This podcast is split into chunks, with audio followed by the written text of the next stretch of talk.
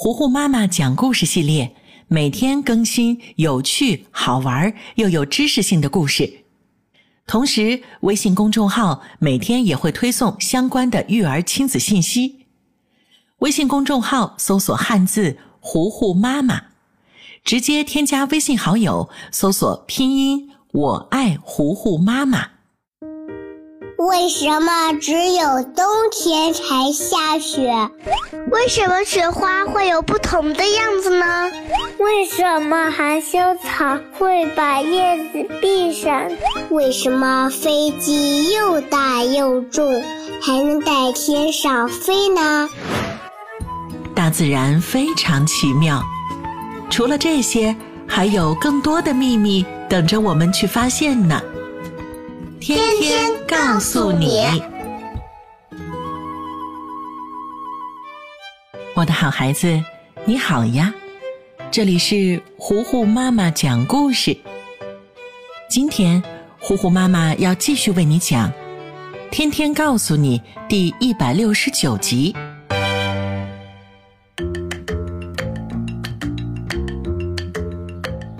一年级二班的自然课上。老师带了一张大大的中国地图，同学们好奇地盯着地图看，叽叽喳喳地交流着，非常期待这节课的内容呢。自然老师任由同学们自己说了会儿话，才笑着说道：“同学们，安静一下，你们眼前这一幅就是最新绘制的中国地图了。我看大家好像对它很感兴趣的样子。”有谁来说说你们刚才都在交流些什么吗？原本交头接耳的同学们，这下却都不出声了。你看看我，我看看你，都不愿意举手发言。班长皱着眉头想了想，鼓起勇气站起来说道：“老师，我想问一个问题，那就是为什么咱们国家那么大？”画在地图上却这么小啊！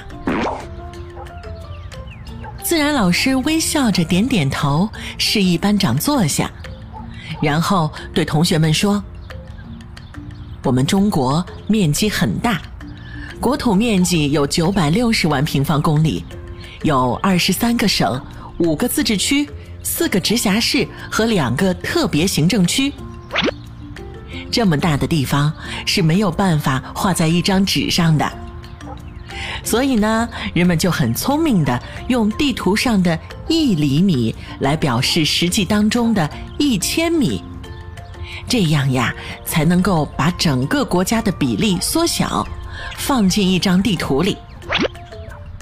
举个例子来说吧，假如我从学校回家的距离是三千米。那么这段距离画在地图上就只有三厘米。老师这么一解释，同学们很快就想通了其中的道理，都恍然大悟的点着头。接下来，自然老师又给大家讲了我国的三十四个省级行政区，最后说道：“那么现在。”老师想请同学们讲一讲你们旅游的时候去其他省市的所见所闻，好不好呀？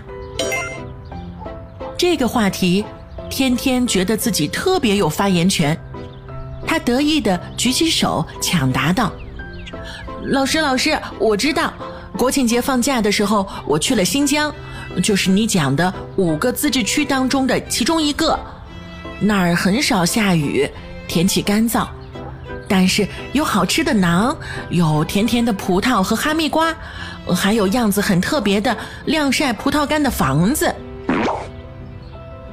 天天绘声绘色的描述，为同学们开了一个好头。大家纷纷站起来讲自己的经历，就连害羞的安安也讲述了他去内蒙古旅游的经历，最后还补充道。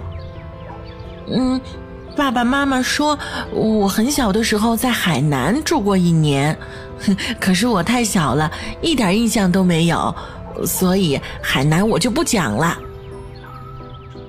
一节课很快就在同学们的分享当中结束了，大家都还意犹未尽呢。放学回到家，天天把同学们说的精彩见闻向爸爸妈妈讲了一遍，央求他们放假再带他出去玩。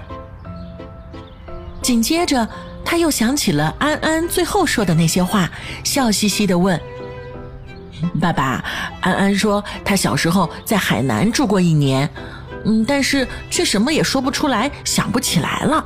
他一定是在吹牛吧？”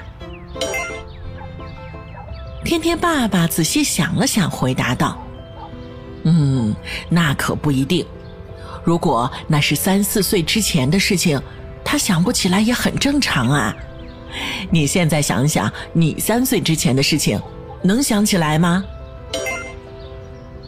天天非常认真的想了一会儿，突然大惊失色的说：“爸爸，我我好像失忆了，我真的不记得小时候的事情了。”天天爸爸哈哈大笑，解释道：“傻儿子，不光是你。”咱们大部分人呐，其实都想不太起来三岁以前的事情。这种现象叫做童年记忆缺失。人类在婴儿期或者学步期，大脑还没有发育完全，他还没有准备好去记忆发生的事情。那时候的我们呀，对外界的一切反应都是依靠人类的本能，饿了就哭，高兴就笑。但是这些画面是不会在大脑当中形成记忆的。等我们到了三岁以后，大脑才逐渐发育完成，有了足够的储存记忆的空间。这个时候，我们才能很好的记住一些事情。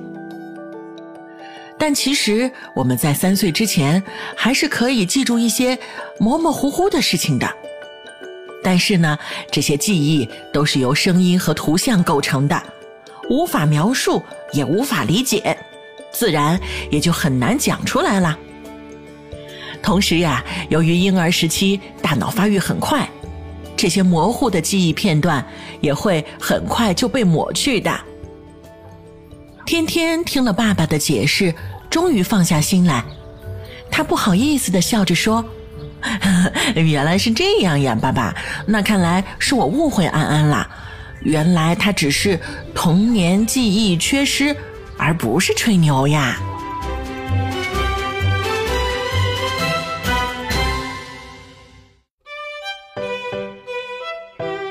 天天告诉你第一百六十九集，天天失忆了。